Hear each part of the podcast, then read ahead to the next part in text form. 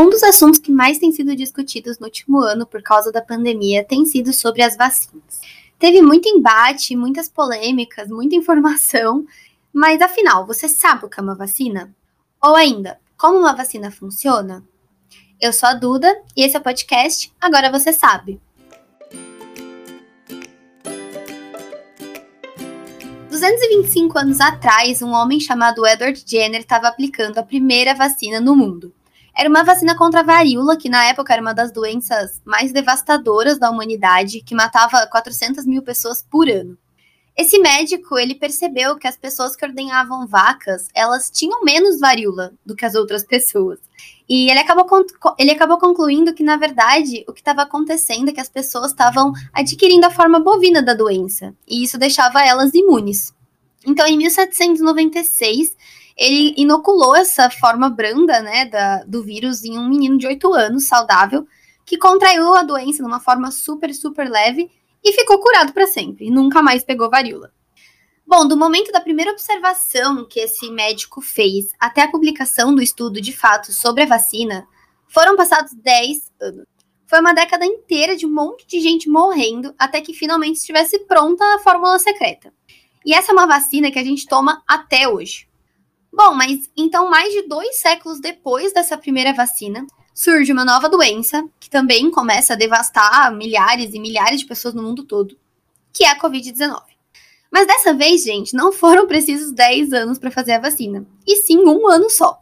Foi a maior corrida que a gente já viu na história em busca da cura em e em busca também da nossa vida normal, da volta à nossa vida normal.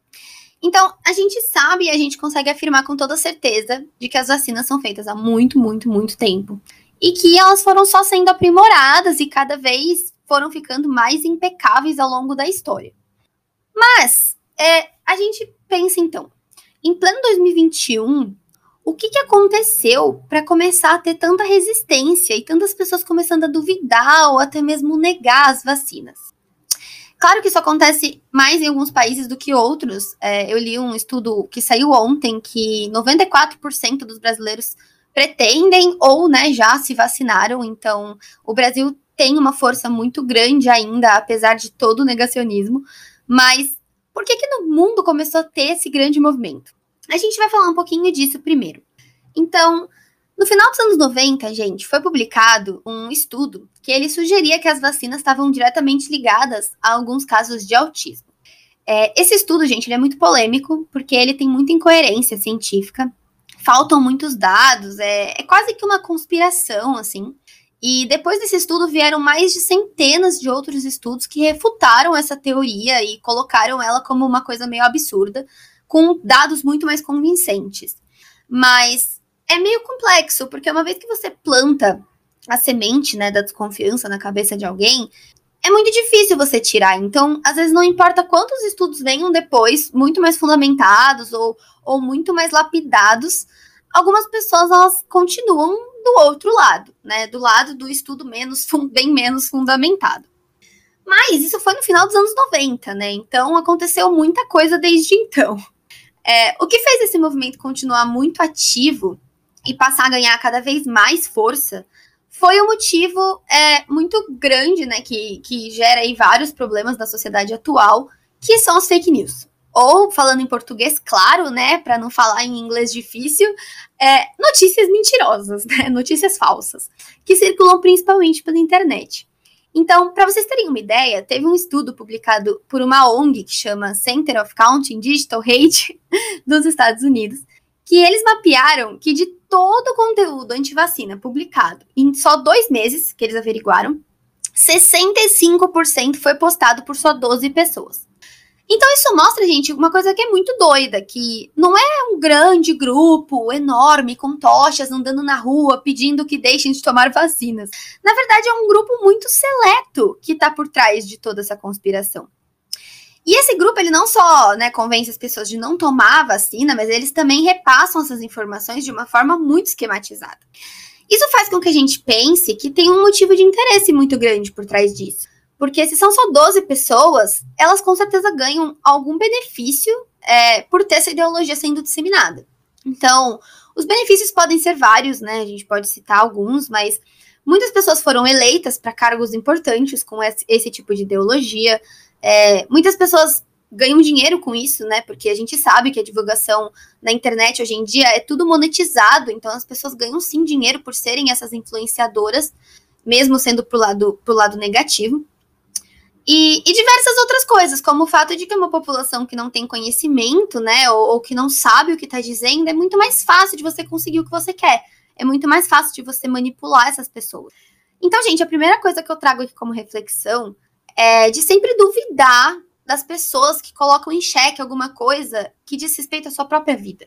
É, eu tenho certeza que se você tivesse numa queda livre, você não abriria a mão de pegar um paraquedas só porque você não sabe como um paraquedas é feito, ou só porque você leu no seu WhatsApp que o paraquedas isso ou que o paraquedas aquilo. Então, é basicamente essa analogia que a gente tem. É, mas é, a gente pode falar também do motivo de que muitas pessoas desconfiam das vacinas, porque elas realmente não sabem, não sabem o que é, como funciona, como é desenvolvida. As pessoas acham que isso é uma coisa muito distante delas. As pessoas veem a ciência às vezes como algo muito utópico, muito distante, e não é como ela tem que ser. Então, primeira coisa que a gente vai trazer aqui hoje é esse tópico. Como que uma vacina é feita? Ou como que ela funciona? Bom, primeiro a gente tem que entender é, que é o seguinte, por que, que o nosso corpo não simplesmente se vira? Por que a gente não deixa ele tentar produzir anticorpo sozinho e seja o que Deus quiser? Basicamente, gente, o nosso corpo ele tem algumas células especializadas que chamam células de imunidade. E a gente vai fazer uma analogia como se fosse uma guerra, como se fosse um exército. Então, essas células do seu corpo, elas funcionam como esse exército que está sempre pronto para reconhecer qualquer inimigo e aniquilar eles. E esses inimigos podem ser não só um vírus, mas pode ser um fungo, uma bactéria, pode ser até mesmo uma sujeira. Por exemplo, você já deve, às vezes, ter tido alguma reação alérgica, alguma crise de rinite, que é basicamente uma reação a uma poeira, por exemplo. Então, quando esse inimigo ele entra no seu corpo, o seu exército ele tem que primeiro entender o que está acontecendo. Como ele vai combater esse inimigo, é como se fosse um jogo de videogame. Ele vai precisar de uma arma certa para cada tipo de inimigo. Então, não adianta ele querer matar um inimigo X usando uma arma que não é boa para matar aquele inimigo. Então, o que acontece é que depois dele reconhecer qual é o inimigo, ele vai mandar o seu corpo produzir uma arma específica para esse combate. Só que acontece, gente, que isso tudo leva tempo leva muito tempo. E como o seu corpo tem que fazer isso muito rápido e se preparar para a batalha, a arma pode ser que não fique muito bem feita, ou muito em grande quantidade, por exemplo, porque tem que ser feito tudo muito rápido e ele nunca viu aquilo na vida dele, ele nunca viu aquele inimigo. A vacina, então, ela basicamente vai funcionar como se fosse uma fábrica de armas que já é especializada. Ela já conhece o inimigo, ela está preparada para entender exatamente a arma que vai combater aquele inimigo, como fabricar ela e faz com que quando o ataque comece, o seu corpo ele não vai demorar nada para pôr um exército em ação com armas de muita qualidade. E acima de tudo, quando você pensa em micro-organismos no geral, você pensa que eles se multiplicam numa taxa muito alta.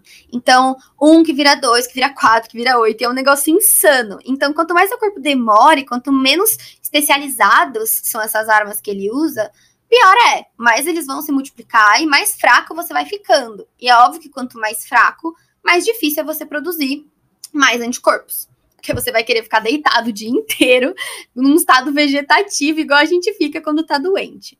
É, Bom, gente, mas reduzindo, é, resumindo essa, essa analogia, a vacina, então, ela basicamente vai introduzir alguma informação dentro do nosso corpo. E essa informação ela vai induzir que as nossas células de anticorpo sejam produzidas. São células específicas. No caso da Covid, vão ser células que matam Covid. Na vacina da gripe, vão ser células que matam a gripe. Então, no geral, vão ser uma célula, vai ser uma célula específica. Então, quando você for contaminado com esse microorganismo, o seu corpo já tem todos os artifícios para matar essas células. E aí ele vai evitar que você formas graves da doença, ou até mesmo que você tenha sintomas no geral, né? Algumas, algumas vacinas elas impedem até os estados é, muito frágeis, muito fracos da doença. Bom, se você não sabia o que era vacina, ou sobre o movimento anti-vacina, ou como elas funcionavam, agora você sabe. E no próximo episódio, a gente vai responder cinco perguntas que muita gente tem sobre as vacinas. Então, se você não sabe responder todas as perguntas, ou se você tem dúvidas ou desconfianças, fica de olho no próximo episódio.